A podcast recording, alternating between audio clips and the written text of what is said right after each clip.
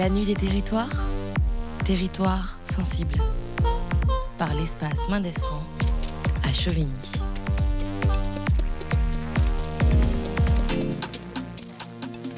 Bienvenue dans cette deuxième partie de la Nuit des Territoires, toujours en direct du restaurant Le Kiosque à Chauvigny avec Héloïse Morel, chargée de médiation scientifique à l'Espace Mendes France. Nous allons parler des sociabilités avec la sociologue Yael Amselem Mingui. Mais Héloïse, pas n'importe quelle sociabilité, n'est-ce pas hein? C'est celle des jeunes filles en milieu rural dont il me semble que vous avez fait vous-même l'expérience. Tout à fait François, j'ai expérimenté la vie de Sévrienne et regardez, je suis toujours vivante là à vous parler. Durant donc mon adolescente, je peux témoigner du sentiment d'isolement, de la dépendance à mes parents pour aller en ville, pour avoir euh, une vie sociale. Une solitude qui parfois pesait, mais aussi il faut le dire, la tranquillité agréable de la campagne, laissant libre cours à l'imagination. Et je suppose que beaucoup des auditrices et auditeurs qui ont expérimenté ces lieux de vie peuvent faire ce constat. La nuit des territoires, territoire sensible. Notre vie sociale dépend du territoire où nous vivons, de nos possibilités de déplacement, mais également du milieu social auquel nous appartenons. Nous, nous demanderons de quelle manière nous dépendons de l'endroit où l'on est et où l'on vit. Et notre invitée est Yael Amselem Mingui. Bonsoir. Bonsoir. Donc vous êtes chercheuse à l'Institut national de la jeunesse et de l'éducation populaire et vous venez de publier une enquête intitulée Les filles du coin, vivre et grandir en milieu rural, parue à Sciences Po Presse en 2021. Yael, vous avez enquêté sur cinq territoires français les Ardennes, la presqu'île de Crozon, le massif de la Chartreuse et les Deux-Sèvres. Ça fait quatre. Vous avez rencontré des collégiennes, euh, des lycéennes et des jeunes femmes qui témoignent individuellement ou collectivement de leur quotidien en zone rurale, des réseaux de sociabilité, des besoins qu'elles rencontrent. Pourquoi avoir choisi ce sujet et ces territoires particulièrement?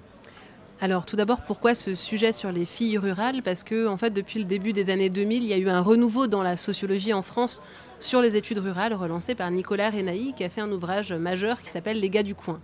Et en même temps, quand on lit son titre, on entend bien qu'il a travaillé sur la jeunesse rurale, mais qui s'appelle Les gars du coin. Et puis, bien plus récemment, je ne fais pas tout l'historique, mais il y a Benoît Coquart qui a sorti euh, sa thèse qui s'appelle Ceux qui restent. Et quelque part, euh, l'idée, c'était de compléter encore en sociologie. Hein. c'est tout un château de sable qu'on produit euh, par des enquêtes, par des enquêtes, par des enquêtes de terrain. Et donc là, l'idée, c'était d'apporter par les filles et en partant des filles une autre euh, manière d'appréhender la question de la ruralité à travers leur parcours de vie, leurs conditions de vie. Et quelque part, c'est les filles, les filles du coin, celles qui restent, celles que j'ai enquêtées.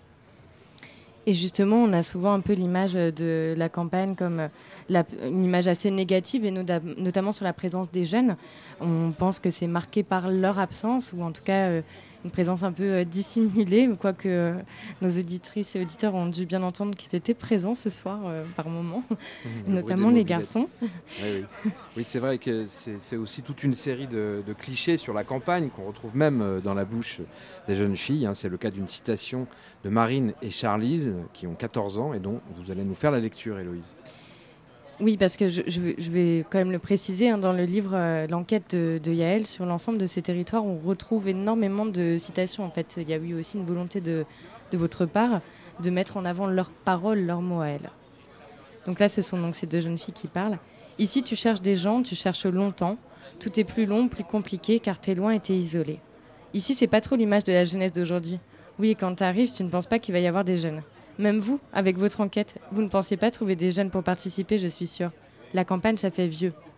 Et pourtant, il y a vous avez quand même euh, enquêté, euh, vous avez euh, interrogé environ 200 jeunes filles, c'est ça?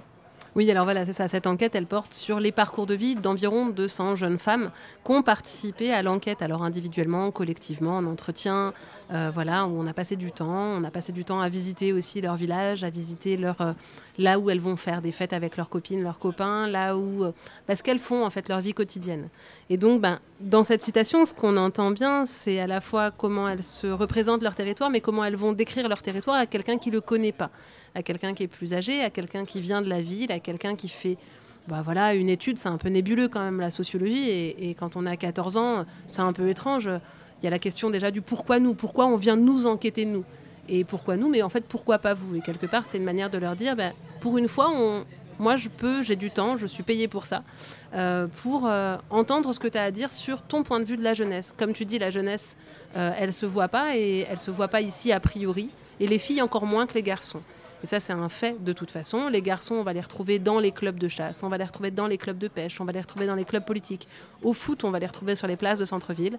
Les filles, en fait, elles sont mobiles, elles vont circuler mais elles vont être beaucoup moins facilement captables euh, pour les sociologues dans les associations ou dans les gros groupes, euh, parce qu'elles sont aussi beaucoup dans les intérieurs.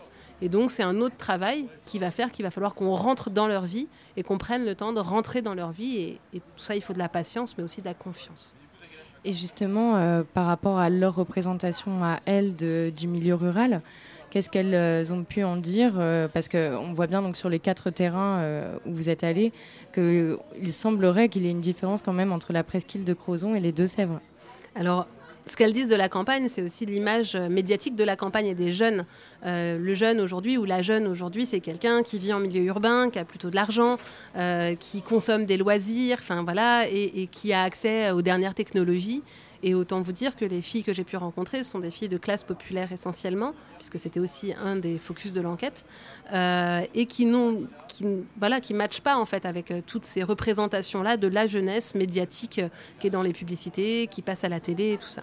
Donc il y avait ça. Et puis alors quand on va, voilà, il y, a quatre territoires, hein, la presqu'île de Crozon, puis en vrai l'intercommunalité de Crozon, euh, jusqu'aux Deux-Sèvres, en passant par les Ardennes, et puis en allant en Chartreuse. Et ce qu'on voit effectivement entre les filles des Deux-Sèvres et des Ardennes par rapport à la Chartreuse et à Crozon, c'est que celles dans les Deux-Sèvres ou dans les, Ardennes décrivent vivre dans des territoires où il n'y a pas de tourisme, ou en tout cas peu de tourisme, et où les gens savent peu situer sur la carte où elles habitent. Alors dans les Deux-Sèvres, elles disent, nous on est sur un territoire où les gens traversent mais s'arrêtent pas. Et dans les Ardennes, elles disent, nous on est sur un territoire où les gens ne savent même pas où c'est sur une carte. Et voilà. Alors que à Crozon ou euh, en Chartreuse, bah, les gens, ça leur évoque à peu près au moins la plage, même si autant vous dire qu'il n'y a pas que la plage sur la presqu'île et l'interco, et il euh, n'y a pas que du ski dans la Chartreuse. Mais au moins, il y a des représentations graphiques, il y a du tourisme, et donc il y a aussi une autre vision, une autre perspective de rapport à la géographie, au territoire et à la médiatisation de ce territoire. Et enfin, peut-être quand même préciser que les filles que vous êtes allées interroger sont des filles qui appartiennent à une, classe sociale de milieu populaire aussi. Oui, alors ça, c'est une des caractéristiques sociales en France de la ruralité. Le monde rural est essentiellement composé euh, de classes populaires, beaucoup moins paysannes qu'avant. Donc, euh, c'est pas de la paysannerie. On n'a pas fait une enquête sur les filles paysannes. Ça aurait pu être faire l'objet d'une autre enquête, mais aujourd'hui, moins de 6% des personnes qui habitent en milieu rural sont euh, ou font partie du milieu agricole paysan. Euh, et le milieu rural est essentiellement composé de familles ouvrières ou d'employés. Et donc c'est auprès de ces filles-là, en fait majoritaires dans leur population, même si pas forcément majoritaire dans l'ensemble de la France, c'est auprès de ces filles-là euh, que je suis partie enquêter, donc des filles de classe populaire qui vivent en milieu rural au moment où je les rencontre. Alors l'équipe d'investigation de l'espace Mendes France est allée à la rencontre de Marie Sabourin, qui est libraire ambulante. Avec Raymond, son camion de pompier en reconversion, elle sillonne le haut Val-de-Sèvres pour gagner sa vie, mais surtout pour parler bouquins. On l'écoute ici sur le marché de la mode Saint-Héret.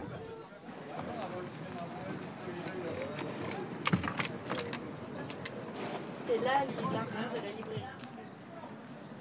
Donc là, une fois que j'aurai sorti les tables, les présentoirs, on a un vrai espace pour, euh, pour s'installer. Et puis le petit comptoir après qui se déplie ici pour poser l'ordinateur et toute la technique.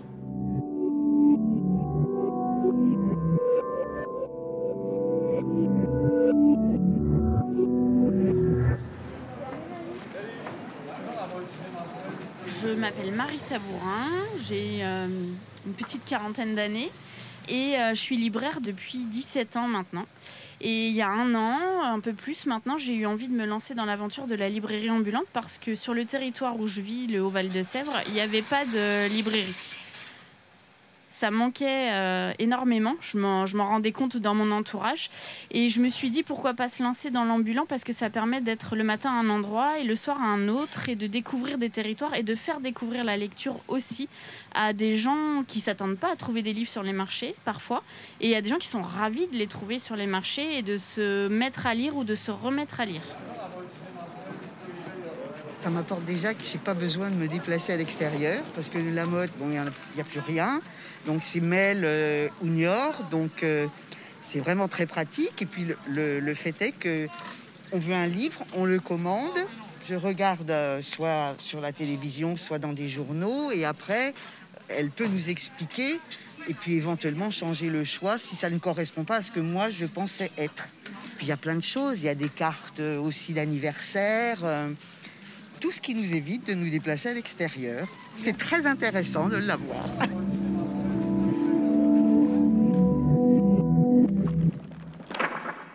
Il y a des messieurs qui viennent, qui se prennent en photo avec Raymond le camion parce que eux aussi s'appellent Raymond, donc ça fait des petites notes comme ça. Et je me rends compte que c'est devenu un personnage à part entière dans l'histoire. Les clients m'envoient des messages qui disent bonjour Raymond. Il y en a certains qui connaissent pas mon prénom. Voilà, il m'appelle Raymond. Mais euh, et voilà, c'est rigolo, c'est venu comme ça. Au début, c'était vraiment plus pour moi, pour dire euh, je l'identifie comme ça. Et finalement, les clients se le sont vraiment appropriés et, euh, c'est devenu un vrai jeu. Les petits messages que je reçois, les voilà, c'est il fait vraiment partie de l'aventure. On est une vingtaine en France à exister. Alors on a toutes, parce que je vais dire toutes quand même, parce qu'on est quand même principalement des filles, il faut le dire. Femmes, euh, on a toutes des formats assez différents. Il y a des anciens bibliobus, il y a des camping-cars qui ont été réaménagés, il y a des caravanes, des roulottes qui ont été créées spécialement, des vélos avec euh, tout l'embarquement qu'on peut avoir autour pour euh, transporter des livres et s'installer après. Donc c'est vraiment très varié. Pour la plupart d'entre nous, on est toutes seules. Donc on n'a pas de collègues. parfois on se pose des questions mutuellement en se disant bah là tu ferais comment, tu ferais quoi? Et euh, là on le retrouve dans ce groupe-là. Et on est partout en France. On n'en a pas deux dans le même département. Là vous allez en trouver une autre à Courson, qui est à la limite entre la Vendée et les Deux-Sèvres je crois. Et sinon après en Nouvelle-Aquitaine il y en a une autre dans le sud. Puis on a des territoires très variés et des modes de fonctionnement aussi différents. Donc on échange beaucoup.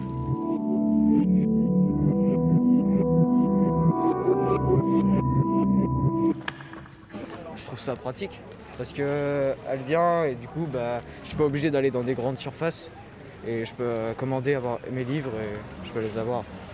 Donc c'est pratique. Euh, là j'ai commandé un Death Note Là, on est en train de monter un petit club de lecture avec les, les adolescentes du marché de Beaulieu sous Partenay. Et donc, je, lis en ce moment pas mal de littérature ado pour pouvoir leur en parler. Et j'ai hâte qu'elles aussi et eux me présentent euh, leur, euh, leur lecture. C'est effectivement ceux que je vois le moins parce que souvent, ils viennent pas avec trop avec papa et maman. Mais après, quand ils commencent à venir, par contre, c'est une clientèle qui est très demandeuse et qui revient parce que ça s'est bien passé avec le livre et du coup, ils ont envie de découvrir autre chose ou ça s'est pas bien passé, mais du coup, ça leur a posé question et ils veulent euh, interagir avec moi ou me dire, mais moi, j'aurais préféré un comme ça éventuellement. Donc, euh, c'est la clientèle, je pense, la plus difficile à capter et à garder. Par contre, c'est celle avec laquelle on a le plus d'échanges parce que c'est hyper passionnant. Enfin, c'est tout dans, avec le cœur.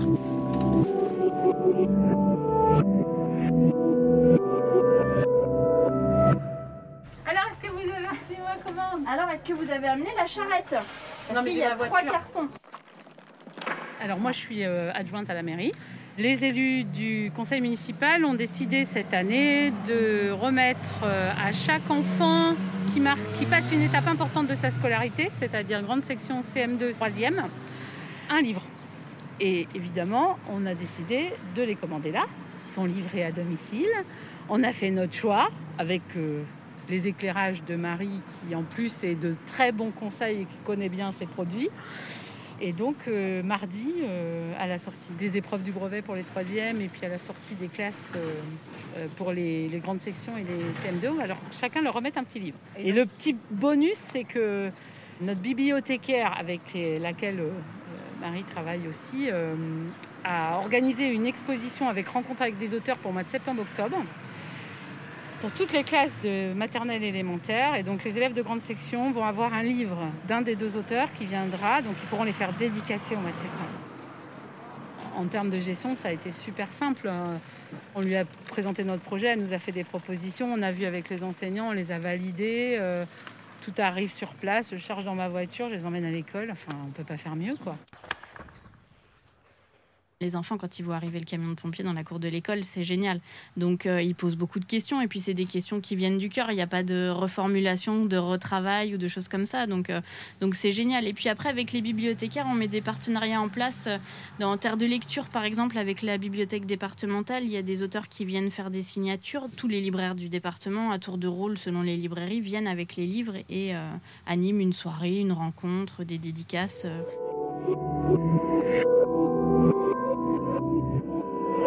C'est au fur et à mesure de mes venues sur les marchés que le lien va se créer et que finalement on va partir plus sur, euh, sur cette action-là que sur une autre. Effectivement, les dédicaces du samedi matin sur le marché de Saint-Mexan, ben, c'est un gros marché.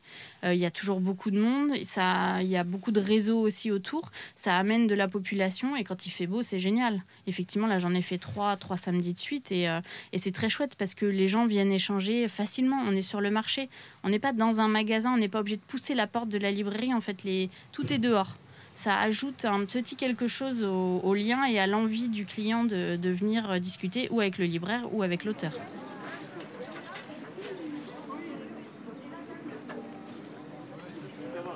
Là, la mode s'intéresse ce soir, c'est pas un très gros marché. À Saint-Mexan, demain matin, c'est un gros marché. Il y a des endroits où on est deux. À Fort, il y a le boucher et moi.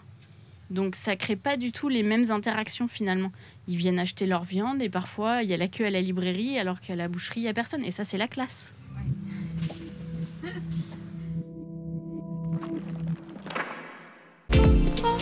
La nuit des territoires.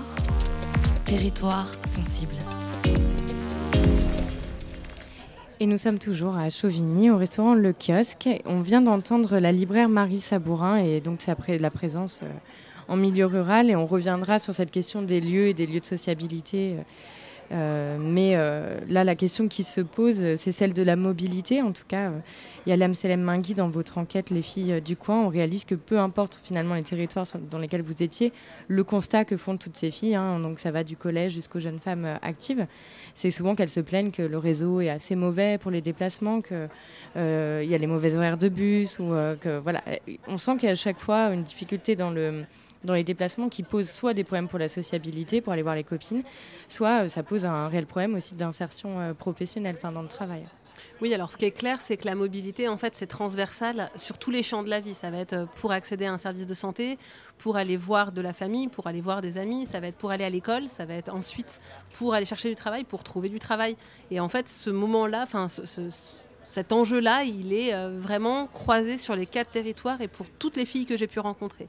Et c'est quelque chose qu'elles vont pointer dès leur plus jeune âge. En fait, quand je les rencontre, il y en a certaines qui ont 14 ans et qui vont pointer leur éloignement. Et elles vont dire, nous, on est éloignés des services publics. Ce qui m'a particulièrement euh, surprise quand elles ont 14 ans et qu'elles parlent de l'accès aux services publics. Donc derrière, je leur ai dit, mais par exemple quoi? Ben, Par exemple, tu te rends compte, euh, ben, le gynéco, il faut aller dans telle grande ville. Ah oui, donc le gynéco est un service public, au même titre que la Poste, au même titre que la mission locale et que Pôle emploi, mais au même titre que aussi là où on peut refaire sa carte d'identité et ainsi de suite. Et donc elles vont lister tout ça, tous les enjeux notamment, euh, desquels elles se sentent éloignées. Et puis aussi elles vont expliquer comment, parce qu'elles sont des filles, elles ont moins souvent que les garçons accès aux deux roues motorisées, donc aux petites motos là qu'on entend euh, euh, sur les territoires ruraux. Euh, elles n'y ont pas accès parce que ce sont des filles. Et donc la, te- la- la- la route serait plus dangereuse pour elles, du point de vue des parents, que pour leurs frères ou que pour les cousins. Et puis que quand elles ont les permis de conduire aux alentours de 18-20 ans, c'est un peu plus tard que les garçons hein, pour les filles, euh, parce que ben, parce que c'est moins, moins accompagné aussi par les parents. Elles n'ont pas la voiture qui les attend. Leurs frères, leurs cousins ont la voiture avant même d'avoir le permis. Et ainsi de suite. Et en fait, ce qu'on va voir, c'est que à la fois elles vont pointer les enjeux autour de la mobilité, mais tous ces enjeux de la mobilité, ils sont euh, liés au rapport de genre à l'œuvre dans l'ensemble de la société. Et quand elles vont pointer les difficultés pour se déplacer, elles vont identifier les enjeux autour des bus, des cars et de l'éloignement en fait des besoins qu'elles ont par rapport aux disponibilités des cars. Et donc pour beaucoup, elles sont tributaires des cars scolaires pour pouvoir se déplacer, y compris quand elles sont sorties du champ scolaire et qui posent des questions au moment des vacances scolaires où il n'y a plus les allers-retours en car deux ou trois fois par jour euh, à des horaires stricts, il ne faut pas non plus rêver, euh, pour pouvoir se rendre au centre du bourg. Mm. Et du coup, ben, ça veut dire en permanence s'adapter, s'adapter, s'adapter et puis faire avec. Et ça, c'est vraiment deux expressions qui reviennent tout le temps et sur les quatre territoires et dans une grande majorité des entretiens.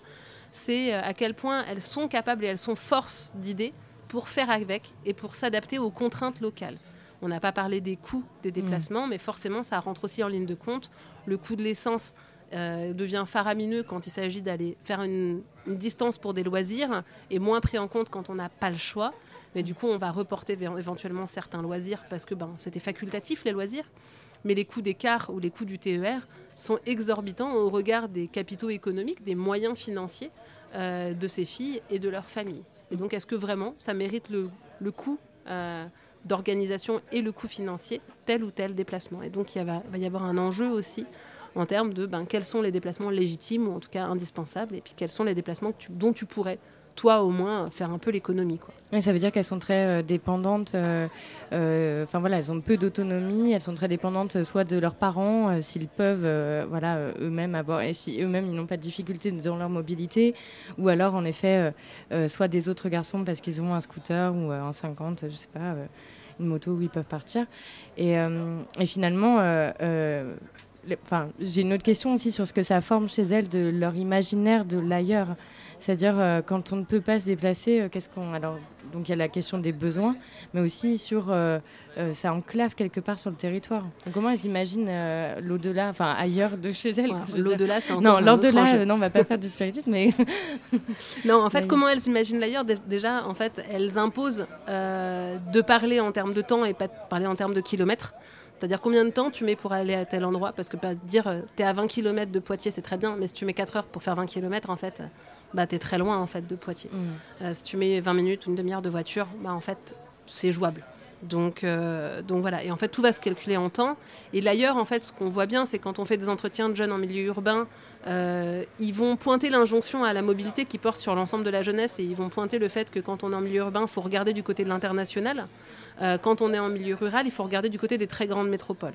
Et donc l'ailleurs, il est essentiellement constitué, polarisé sur des très grandes métropoles qui sont à la fois des figures attractives, on a envie d'y aller, il faut connaître, il faut avoir un discours autour de ça, et en même temps qui sont des figures répulsives. Enfin, il y en a une très grande partie qui ne veut pas aller à Paris ou juste pour aller voir la Tour Eiffel et deux trois emblèmes comme ça, mais surtout pas y habiter, parce que les villes font peur, parce que les villes sont aussi l'explosion des inégalités. Les villes sont là où les inégalités se voient. Et, et plusieurs ont, ont dit et décrit combien, en fait, si elles allaient dans la plus grande métropole de leur coin, forcément on saurait qu'elles viennent de milieu rural, Ah oui. à leur démarche, à leur manière de parler. Ce qui est faux. Ce qui est faux, oui. Mais euh, voilà, et donc dans les figures féminines de la de l'urbanité, il y a les bourgeoises. La ville, elle est d'abord composée de femmes bourgeoises, enfin de leurs alter ego de jeunes femmes bourgeoises.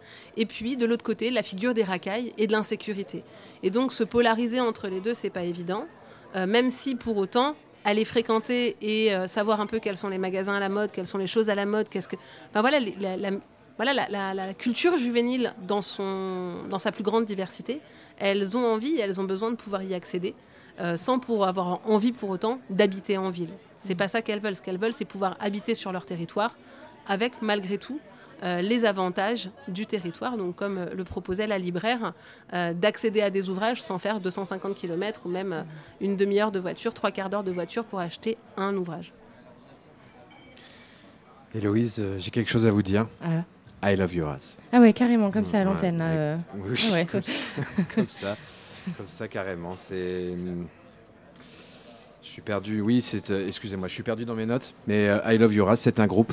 C'est un groupe de Poitiers qui, euh, marie euh, la folk, euh, l'électro et la noise. Et on les écoute tout de suite avec un titre qui s'appelle Beluga. Tout à fait.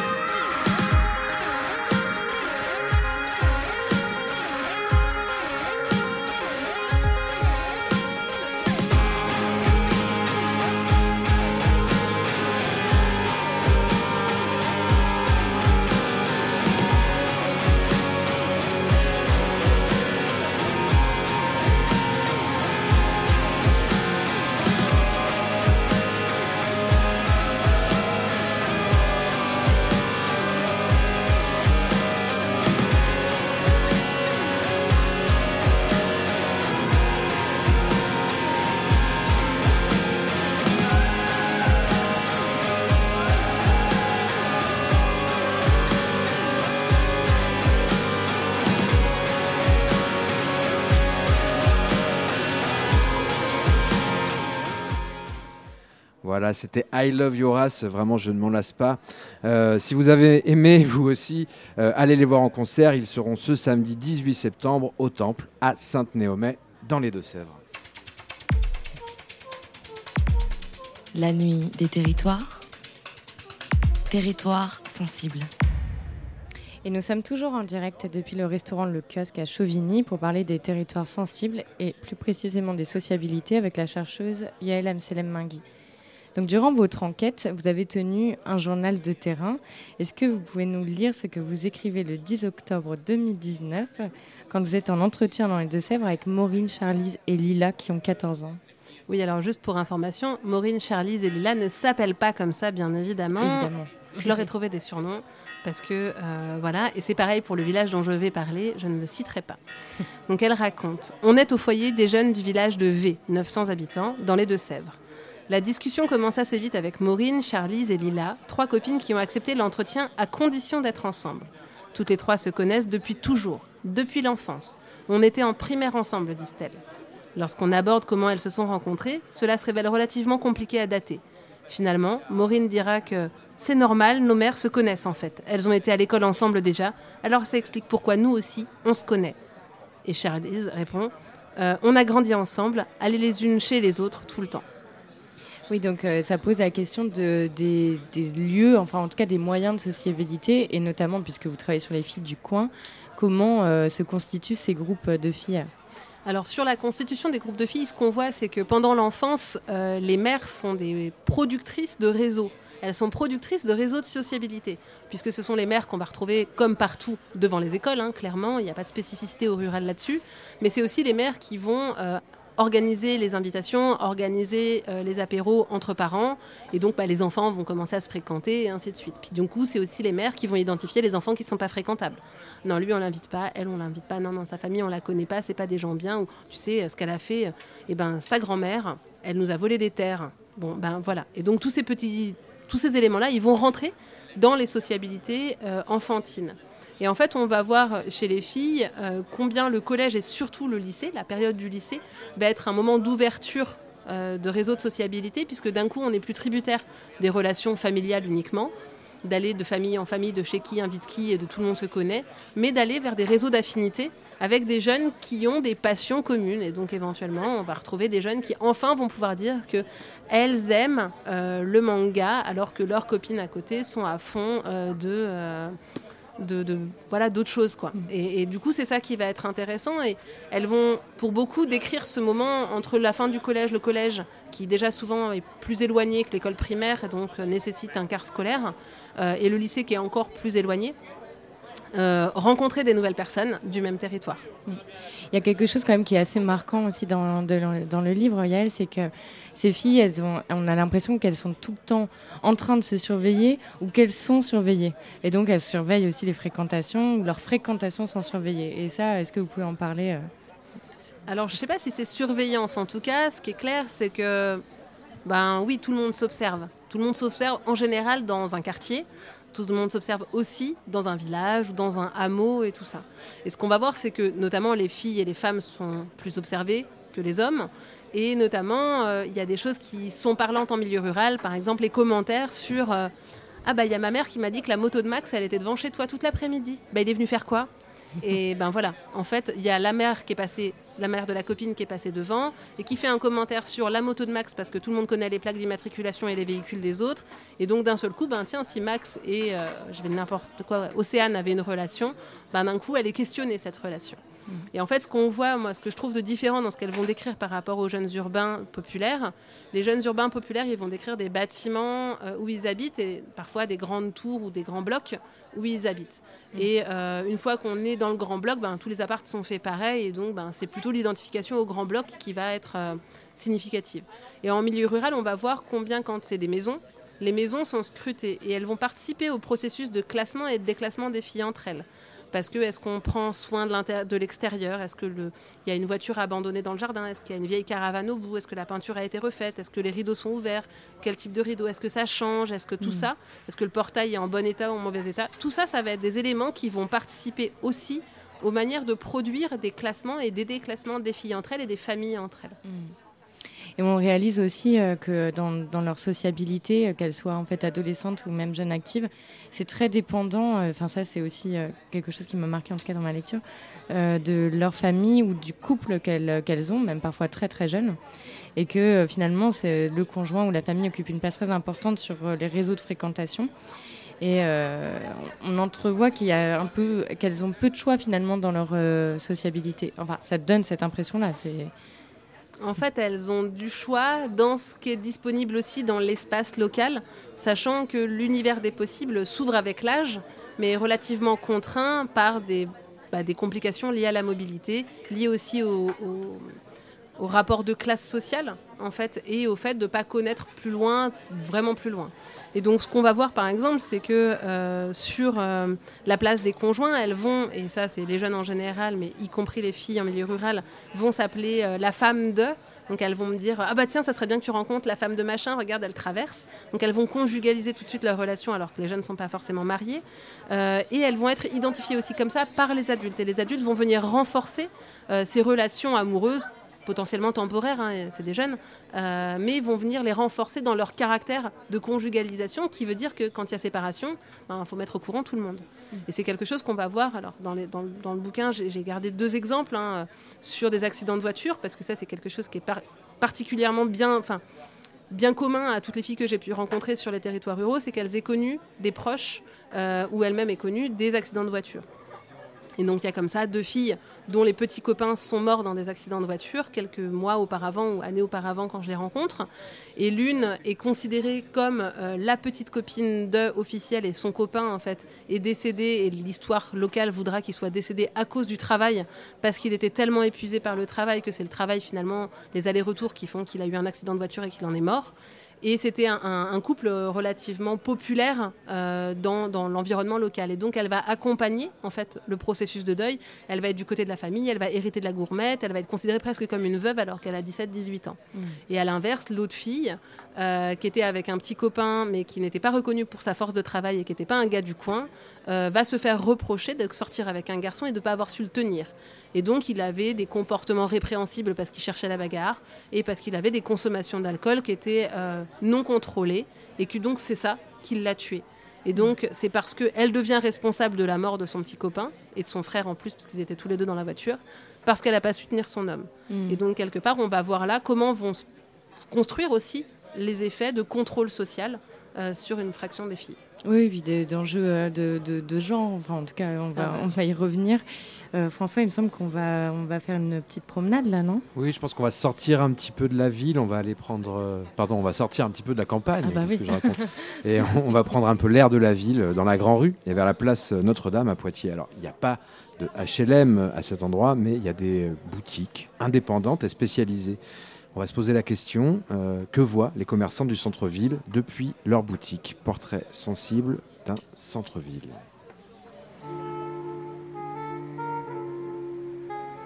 que voient les commerçants du centre-ville de Poitiers depuis leur boutique?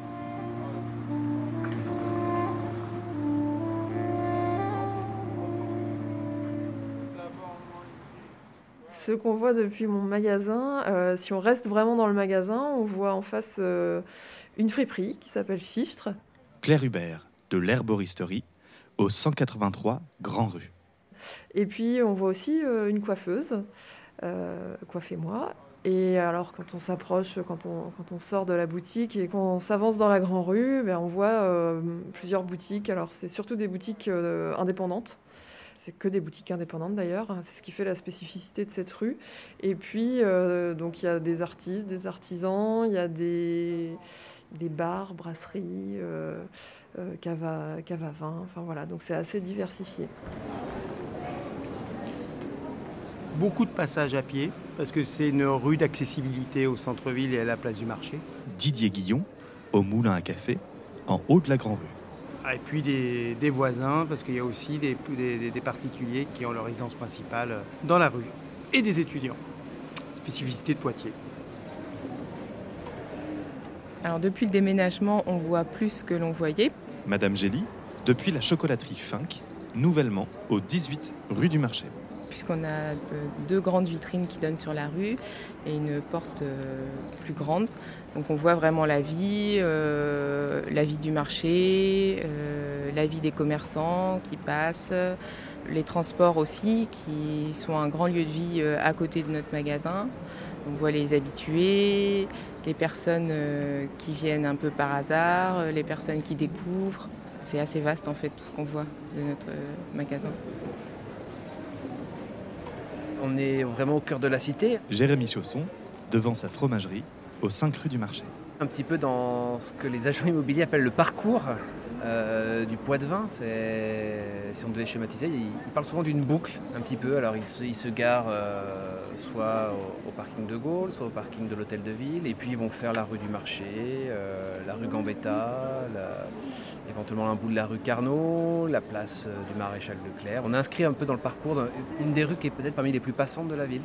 Donc une rue où il y a, où il y a la vie, où il y a les enfants qui rentrent, euh, qui passent en, nombre euh, avec leurs parents à la fin de la journée, où tous les samedis ou presque on a, il y a les manifestations, euh, où il y a les, les, grandes processions, les grands moments de, fête de la ville aussi. voilà, on est vraiment dans, dans le cœur battant de la ville.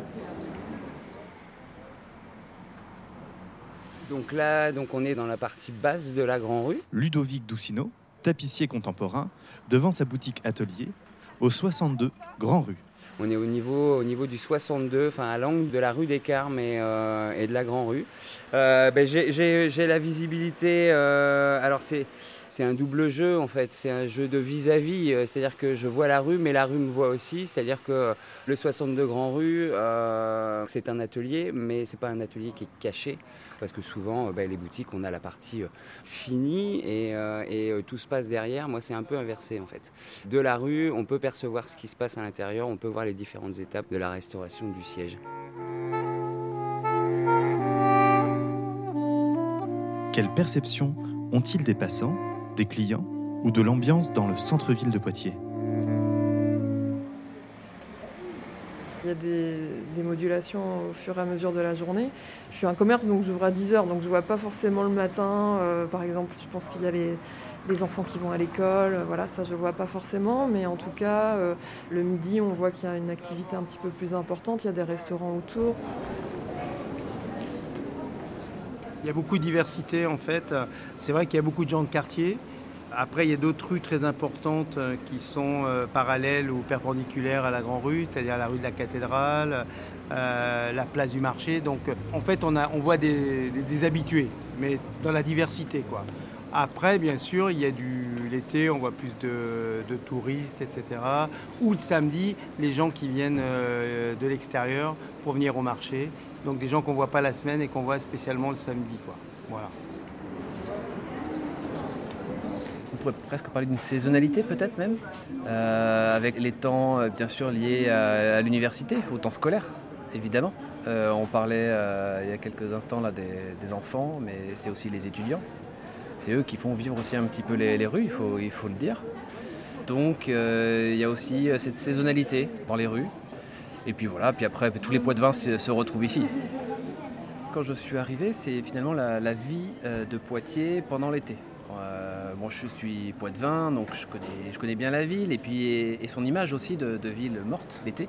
Et bon, on est un petit peu quand même dans la, légende urbaine. Disons que c'est un petit peu exagéré parce que, au contraire, l'été, il y a une présence euh, de touristes qui est assez importante.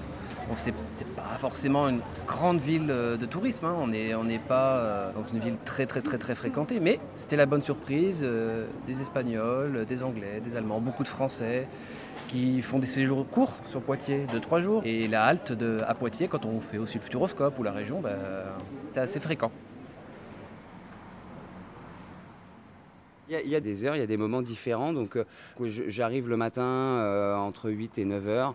Euh, et entre 8 et 9 heures, bah, c'est la valse des écoliers. on est à côté de l'école Sainte-Marie. Donc, tous les matins, tous les midis et, tous les soirs, il y a à ces heures données, donc il y a le passage bah, des voitures, des parents, des enfants, des poussettes, des vélos.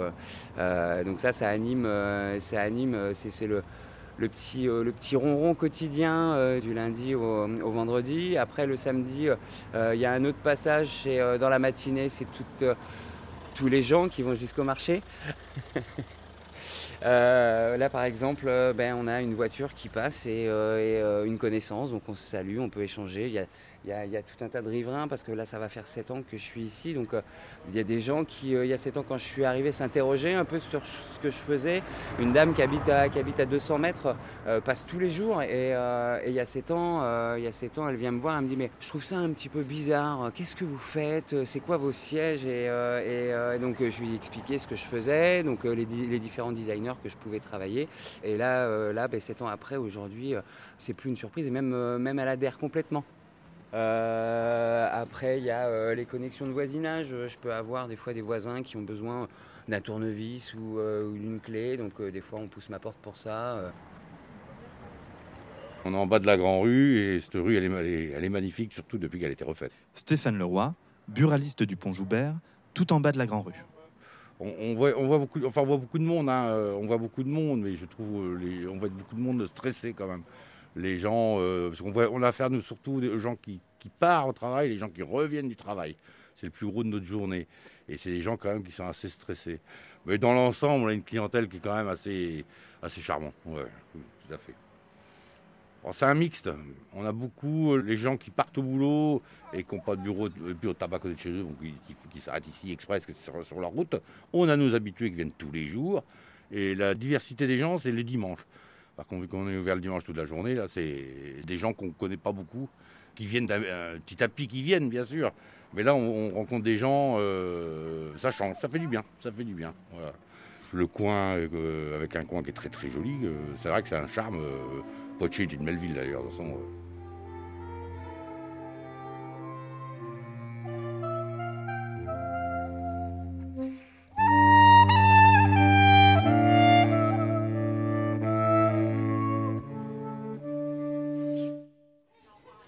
C'était un reportage de Pierre Perrault, Christine Dion et Jackie Doniol. Yael, Amselem Mingui, à votre avis, que diraient euh, les jeunes filles dont nous parlions tout à l'heure si on les croisait grand rue en train de se promener? Alors, il euh, faudrait les interroger, mais comme ça, euh, ce qu'elles m'ont raconté des grands rues comme il y a dans d'autres villes, elles diraient d'abord qu'il y a du monde. Elles diraient qu'il y a du monde et qu'il y a des jeunes. Et, et des jeunes qu'elles connaissent pas, qu'elles peuvent regarder, dont elles peuvent parler, qu'elles peuvent scruter. Elle dirait aussi qu'il y a du bruit, mais pas forcément avec euh, la connotation négative du bruit, hein, mais que voilà, il y, a des gens qui vivent en fait, que ça brasse, qu'il y a voilà, qu'il y a du mouvement, et puis aussi euh, qu'on peut se balader et qu'on peut observer les trucs à la mode. Alors même si j'ai bien compris qu'il n'y a pas forcément des grandes enseignes dans celle de Poitiers, euh, ça n'empêche qu'il y a une autre mode qui est offerte et il y a d'autres lieux qui sont en tout cas observables à défaut d'y consommer. Euh, mais il y a d'autres lieux observables avec des jeunes dedans, avec des moins jeunes dedans, de manière à se rendre compte aussi de qu'est-ce qui fait partie des pôles attractifs ou pas quand on est jeune. Et souvent, en fait, justement, quand elles vont en ville pour faire euh, du shopping, c'est souvent elles ne font, elles vont pas beaucoup consommer, mais c'est parce qu'elles veulent justement aller à quelques enseignes. Et c'est aussi pour flâner. Enfin, il y a ce côté, euh, ce côté-là un peu. Oui, alors souvent, le plus souvent, elles y vont en groupe ou avec leur mère. elles profitent d'un déplacement en fait, parce que juste euh, se financer le déplacement pour aller se balader en ville, en centre-ville, ça peut parfois coûter cher. Euh, et pareil, en fait, euh, mais comme les urbaines, en fait, il y a un enjeu d'aller aussi juste se balader dans un autre espace social qu'on connaît moins, mais qui revient renouer en fait avec les codes de la juvénilité, avec les codes de la jeunesse actuelle, avec les voilà les, les, codes de la consommation aussi, juste de les apprendre, de les observer, de se dire ça j'aime bien, ça j'aime pas, j'ai un avis dessus et de pouvoir après quand on retrouve euh, les potes pouvoir dire ah mais j'ai été non mais j'ai vu. Et voilà. Et j'ai été j'ai vu ça permet aussi d'être dans un groupe de pouvoir participer au processus de jugement collectif qui se fait entre groupes de potes entre pères du même âge euh, alors que quand on n'y va jamais c'est plus compliqué. Justement aussi sur la représentation et puis sur les enseignes donc là, euh, on était dans le centre-ville de Poitiers, dans une partie du centre-ville de Poitiers avec des magasins très spécialisés, mais elles, en fait, ces filles, euh, justement, vous les, vous les citez, et, elles rêvent d'autre chose. Est-ce que vous pouvez nous lire euh, l'échange que vous avez avec trois d'entre elles, s'il vous plaît?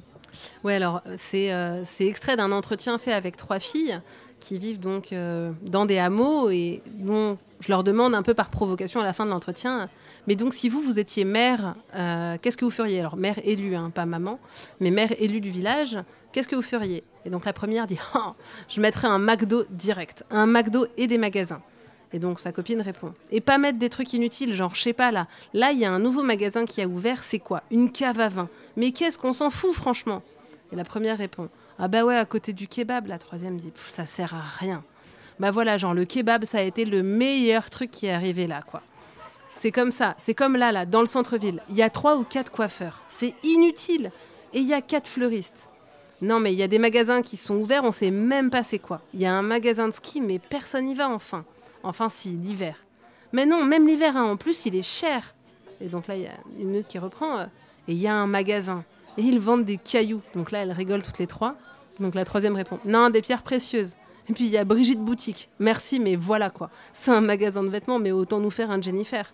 Ah ouais, voilà quoi. Jennifer, Bershka, Pull&Bear. Ouais, voilà, des trucs qu'il y a à Grenoble. hein. Nous, on demande pas la lune. Même genre style, un style La Halle ou un truc comme ça. Parce que quand on veut un truc, on est toujours obligé d'aller dans une ville. Et donc la troisième propose euh, T'enlèves deux coiffeurs, tu casses le mur, tu te fais un grand magasin, voilà. Tu prends le bureau de tabac à côté, t'as le truc de chaussures. Les chaussures, elles sont trop moches, elles servent à rien. Et à côté, t'as le truc des pierres précieuses. Tu casses tout, tu fais un grand magasin, voilà. T'es maire direct.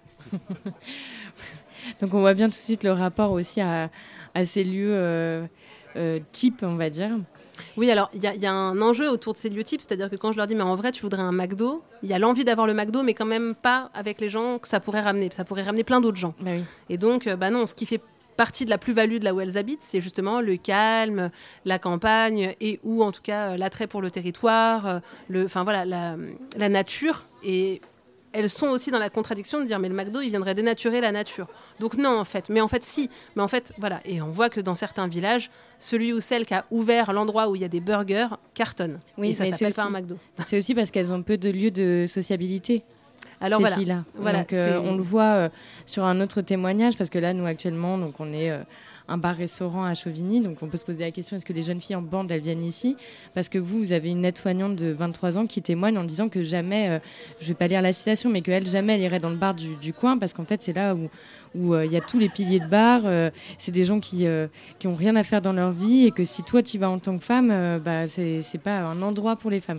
Donc quel lieu finalement elles fréquentent, où est-ce qu'elles vont par rapport par rapport aux garçons, quelles possibilités elles ont? Alors, c'est sûr que le jugement moral sur la place des femmes dans les bars, même s'il bouge, il est lent, même s'il y a de moins en moins de bars en milieu rural. Donc, on, arrive sur un double enjeu, en fait. Les garçons, pour les hommes, il y a de moins en moins de bars en milieu rural. Et puis, le lieu, voilà, c'est encore un lieu qui est d'abord euh, voilà, occupé par des hommes. Et donc, les femmes, les jeunes femmes, on va les retrouver d'abord dans les intérieurs, hein, les unes chez les autres, beaucoup. On va les retrouver aussi euh, entre jeunes, euh, quand ils et elles s'organisent pour faire des fêtes éventuellement dans des euh, granges au bout du jardin, dans une euh, caravane prêtée par des parents au bout d'un jardin, mais aussi dans un lieu abandonné ou encore, alors je prends l'exemple de la Bretagne, mais dans les blocos, hein, les blocos servent à ça aussi. Euh, Aujourd'hui, c'est du vrai recyclage euh, voilà, de l'histoire. Euh, ça sert à faire des fêtes. Et donc, c'est là aussi où on va voir comment, voilà, comment ça se gère. Et puis, plus récemment, on a pu voir dans pas mal de villages et de, de villes, même plus largement, des boulangeries ouvrir euh, des endroits où on peut faire salon de thé, entre guillemets. Je mets mille guillemets parce qu'en fait, elles boivent pas du thé, elles boivent des sodas ou du jus de fruits. Euh, mais on peut y rester des heures et c'est pas un débit d'alcool et c'est pas estampillé comme un bar. Et en fait, tous ces supermarchés et ces boulangeries ou ces voilà qui vont ouvrir ces lieux-là, on va voir comment ils sont occupés par des femmes. Ça va être pareil pour des grandes enseignes de mobilier à construire euh, en trois quarts d'heure à la place de 10 minutes parce que personne n'y arrive jamais, mais où euh, finalement, quand ils sont en périphérie des grandes villes, ils sont suroccupés par les familles et par les femmes parce que c'est des lieux où il n'y a pas d'alcool ou en tout cas qui ne sont pas identifiés comme des débits de boissons et donc avec un jugement moral sur les consommatrices euh, moins euh, moins, discriminant. négatif, ouais, ouais, Voilà. moins, moins négatif. Ouais. Et euh, peut-être euh, rapidement euh, dire aussi que dans leur sociabilité, euh, puisqu'on parlait aussi des, de, de la présence de la famille pour ces liens-là, il y a aussi les fêtes et le foyer et les fêtes qui sont organisées par les mères pour celles qui sont plus jeunes. Oui, alors sur, sur les, les fêtes, en fait, la fête, ça fait partie, alors pas que de la jeunesse, hein, heureusement. hein. Quand euh, on vieillit, on continue de faire la fête, mais quand on est jeune, bon, bah déjà, faut réussir à, à faire la fête. Faire la fête, ça veut dire se déplacer souvent ou organiser des fêtes et donc avoir l'espace physique juste de maison ou d'appartement pour pouvoir faire la fête. Parce que, y compris en milieu rural, il y a des blocs et il y a des HLM et il y a des appartements. Tout le monde ne vit pas forcément, comme on a pu le lire pendant le confinement, dans un énorme masse, Mmh. avec des énormes pelouses, avec une piscine au bout. Et c'était si poétique de vivre le confinement à la campagne. Non, j'ai rencontré des jeunes cet hiver et le confinement, ça n'a pas été si poétique que ça, y compris en campagne, y compris dans les classes supérieures. Euh, et par contre, ce qu'on va voir, c'est que euh, la fête, euh, les fêtes du foyer des jeunes, les fêtes de foyer des jeunes vont être investies par toutes les générations. Et c'est un moment qui est assez rigolo. Parce qu'on va voir les anciennes, les anciens, on va voir les parents qui accompagnent leurs enfants et qui voilà. Et donc on va voir comment en fait les parents vont investir à un moment le foyer des jeunes. Les jeunes vont s'échapper derrière le foyer des jeunes pour être entre jeunes parce que les parents sont là. Et donc les jeunes en fait vont, vont tout le temps chercher à s'adapter aux contraintes et aux difficultés, mais aussi aux opportunités, et à faire avec. Et donc, quand les parents sont là, ils s'enfuient juste de l'autre côté, et ça va être pareil pendant les fêtes de village. Et c'est quelque chose qui est très intéressant à observer quand on est sociologue, mais qui est aussi intéressant à observer quand juste on participe à une fête, c'est où sont et que disent les rapports d'âge des gens au- autour de qui Mm. je suis. Et est-ce qu'il y a plus de femmes ou plus d'hommes euh, À quel endroit? Et donc, c'est comme ça qu'on voit dans les fêtes de village combien les garçons sont félicités euh, parce qu'ils ont construit les barnums et combien on oublie tout le temps euh, de remercier euh, les femmes qui ont participé à fabriquer le repas pendant des jours et des jours parce qu'en fait c'est normal. Elles donnent un coup de main et elles font leur travail domestique étendu à- au profit du village, mais on va pas les remercier alors que les hommes, sans eux, il n'y aurait pas eu le barnum et qu'ils ont produit un... un- Enfin, je, le- je le fais un peu en caricatural, mais j'en ai parlé avec un maire d'un village parce qu'il a fait un discours qui était tellement parfait que j'aurais dû l'enregistrer. Il me dit, ah bon, franchement? Je dis, bah, regardez, il n'y a que des hommes aux grillades et les femmes, elles sont soit à l'encaissement, soit à fermer les sandwichs. Donc euh, voilà, il y a aussi à travailler sur ces représentations genrées dans l'ensemble et qui sont portées par... Enfin voilà, qui sont portées en partie par les adultes. Et l'un des marqueurs de la fête, François, euh, c'est aussi euh, la musique. Tout à fait, et on va écouter maintenant, et sans transition, le duo Rhizotome, composé de Mathieu Metzger et d'Armel Doucet.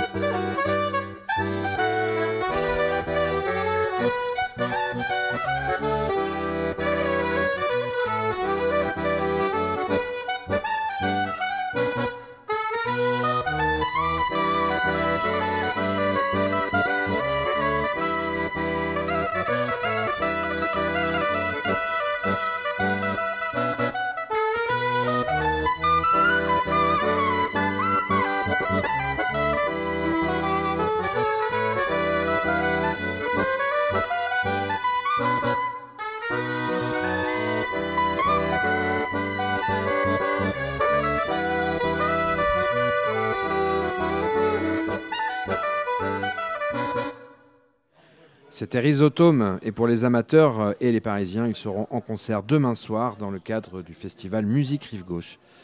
On écoute euh, tout de suite euh, un nouveau reportage réalisé très très loin d'ici, dans les Charentes, à la découverte de Radio Zai Zai, une radio associative installée à Angoulême dans un tiers-lieu. C'est un laboratoire et un espace de parole pour les habitants. Et Zai Zai est aussi partenaire de la Nuit des Territoires et nous a proposé un podcast sur le projet Tipeee. Marie, comment on s'est retrouvés à faire des choses ensemble? On s'est retrouvés autour du collectif Caradoc, qui est un collectif de plusieurs associations euh, angoumoisines, de documentaires, de création, de sons, d'images, qui s'est réunie du coup autour d'une caravane qu'on a transformée en studio radio et qui mène des projets sur euh, la Charente, donc principalement des projets radiophoniques, dont le projet Tipeee, que l'on porte avec euh, l'association Sisyphe Vidéo. C'est un projet de création radiophonique participatif qu'on mène dans les différents quartiers du Grand Angoulême. On s'installe pendant une semaine dans un des quartiers et toute la semaine on fait une résidence avec les habitants pour discuter des sujets qui leur sont chers et leur proposer une initiation aux outils radiophoniques dans le but, la dernière journée de la résidence, de réaliser une émission radio, donc euh, sur des thématiques qu'ils auront choisies. L'intention principale c'est de favoriser l'expression libre et euh, la création de liens entre entre les gens. Et, euh, voilà, donc le premier quartier et la première expérience de ce projet, ça a été euh, le quartier de ma campagne à Angoulême. Et toi, Pierre, qu'est-ce que tu fais là? Comme tu l'as expliqué, euh, on s'est retrouvés euh, dans ce collectif euh, Caradoc, euh, puisque ce collectif Caradoc fait appel à, plein, de, plein de personnes qui gravitent autour de la sphère du Beta, qui est, donc un lieu à Angoulême porté par l'association Saxifraga et euh, qui réunit un certain nombre de, personnes autour de, la création documentaire, euh, de, du travail du son, de l'image euh, et beaucoup plus encore. Et qu'à ce titre-là, moi je, suis au bêta pour, pour, développer mes projets de, recherche en biologie et de médiation scientifique. Mes fréquentations font que j'ai une certaine, un certain goût pour euh, l'approche documentaire et que je trouve euh, hyper important et hyper intéressant de se nourrir de ce que, de ce que d'autres personnes qui pensent pas forcément de la même façon que moi euh, vont pouvoir m'apporter et qu'est-ce que ça va pouvoir faire naître. Du coup, ben, j'ai vu tout ce que ce projet Tipeee pouvait faire, faire jaillir. Moi, ça m'a donné envie d'a- d'aller explorer une piste qui me tenait à cœur, c'est-à-dire de, de faire des, des portraits croisés de plantes et de, de, de personnages, euh, et de les mêler sur des planches d'herbier, euh, d'en faire des parts d'herbier euh, détournées, euh, détournées de leur vocation première euh, naturaliste. Et voilà, du coup, je- ben, on, on a pris les micros, on a pris les, la presse à herboriser, et puis on, on est parti se balader euh, à ma campagne. La Caradoc à ma campagne. Radio de quartier. Tipeee. zaizai-radio.org Radio éphémère. Radio Zaïzaï, des jeunes, non? Vroom. C'était Radio Zai Zai et on en profite pour saluer euh, notre euh, partenaire euh, envoyé spécial euh, dans les Charentes, euh, cher Paul. Bonsoir Paul. Euh, Radio Zai Zai, Radio Zai euh, pour la nuit des territoires euh, en, en ligne sur leurs ondes le 28 septembre prochain. La nuit des territoires de l'espace Mendes France. C'est ma faute. c'est qui me- À Chauvigny. Peut-être euh, très rapidement, euh, Yael, euh, Amsel Mingui, avant euh, que nous clôturions cette, euh, deuxième, euh, ce deuxième plateau, peut-être nous dire est-ce qu'il y a des initiatives de ce type un peu euh, culturelles euh, qui sont proposées à ces jeunes que vous avez rencontrés? Alors, il y a plein d'initiatives sur les territoires, heureusement. Euh, et ce qu'on observe en fait dans l'enquête, c'est que pour que ces initiatives soient saisies par les jeunes, c'est important d'avoir des professionnels de jeunesse qui sont pérennes sur les territoires, qui sont habitantes ou habitants des territoires et qui sont payés, correctement payés pour s'investir aussi sur les territoires. Donc il y a vraiment un enjeu de moyens, de moyens donnés aux professionnels pour accompagner les jeunes depuis l'enfance jusqu'à après l'âge adulte. Merci euh, Yael Amselem Mingui. Et je rappelle donc euh, votre livre Les filles du coin, vivre et grandir en milieu rural. Merci François. Je te laisse euh, pendant euh, l'heure qui suit vivre, habiter ce plateau avec Justine Sassonia. Bonsoir à tous les deux. Bonsoir Justine. Mais euh, auparavant, euh, un petit morceau de musique de Johan Papa Constantino.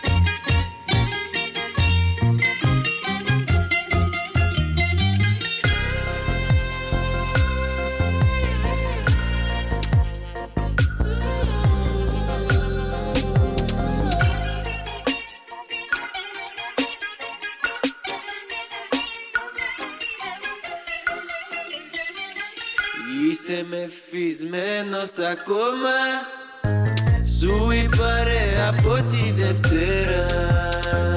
Πρώτη πάντα όλες οι νύχτες. Κουρασμένος με τις κοπέλες.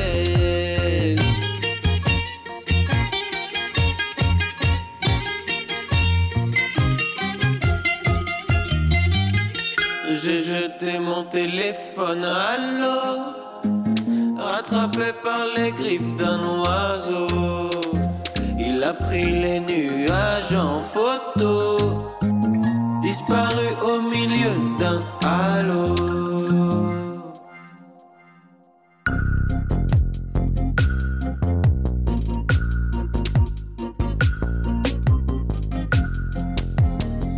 J'ai pleuré devant la fin d'un manga Peut-être chacun soudé, aïe des magas Elle essayait de me joindre via réseau. Elle est tombée sur l'oiseau qui dit allô